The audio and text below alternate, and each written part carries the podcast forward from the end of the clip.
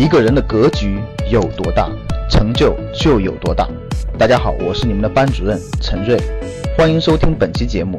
想获得节目中提到的学习资料和学习更多的课程，请加我的微信幺二五八幺六三九六八。我的微信是幺二五八幺六三九六八。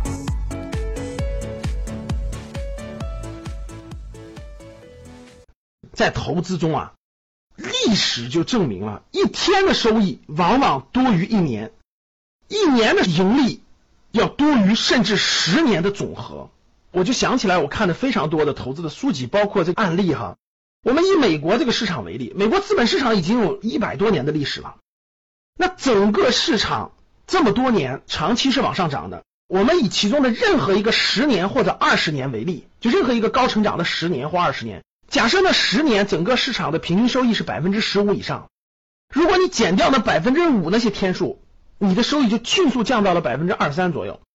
如果你减掉了百分之十的那个天数，比如三千多天，十年嘛，三千多天里头你减掉百分之十，三百多天，那你的收益就可以说是不赚不亏，平基本上是。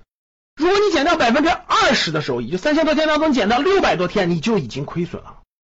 那我们再以巴菲特的案例为例，巴菲特做了五十年的投资了。这五十年当中，如果我们减掉他百分之五的收益最好的天数的话，整个巴菲特的收益平平，就跟一个银行收益差不多，可以说很普通，也就跟指数差不多吧。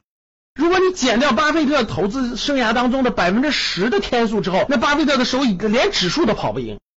如果减掉他百分之二十以后，他就是亏损的。国内资本市场也是这样的，你随便拿出来其中的一段，减掉那百分之五，你会发现剩余就真的是连指数都跑不赢了。假设那一段每年的平均收益百分之三十，非常好吧？你减掉百分之五以后，它的收益连指数都跑不赢了。我们想想房子是不是？房子也是一样的。过去十年到过去十五年，房子涨得很好，是吧？其实你拉出来房价的曲线图，你会发现，大多数时候是不涨的，它是横盘的。涨就是在很短的时间内就迅速就涨非常多或者翻倍了。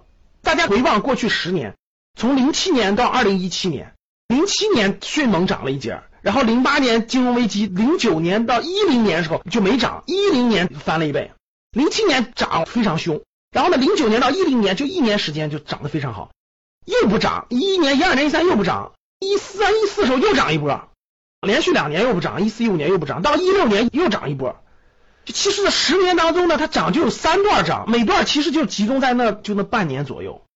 这房地产也是这样的，真正涨的时间大概就有百分之十几，正好呢买房子错过了那个它暴涨的半年，就真的就错过了所有基本上。所以不管是资本市场还是房市，其实能得出个非常明确的结论，各位，就是十年当中真正涨的阶段，可能就那百分之五、百分之十。如果你错过了那百分之五、百分之十，相当于你的收益就非常非常之低了。我就引出一个问题了：你能知道这十年当中哪一段是那百分之五或百分之十吗？你能知道哪些段是那百分之九十吗？换句话说，就说如果你能知道的话，其他时候都不参与，只有那百分之五和百分之十的时候你参与，你能做到吗？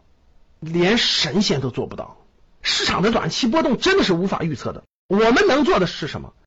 结合这些投资大牛，我们得出一个结论：我们能做的就是傻傻的等，就是傻傻的拿着你的好公司，在那傻傻的等，傻傻的持有，持有到享受到那百分之五或百分之十的暴涨的阶段，你就赚钱了。没别的办法，咋办？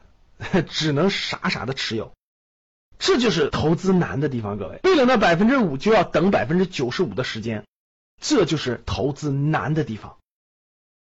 一天的收益，很多时候超过一年；一年的收益，很多时候超过十年啊！当你看到我所看到的世界，你将重新认识整个世界。谢谢大家。想获得更多投资理财、创业、财经等干货内容的朋友们，请加微信幺二五八幺六三九六八及我们的 QQ 交流群六九三八八三八五六九三八八三八五。Cause baby, half the fun is in us. Figuring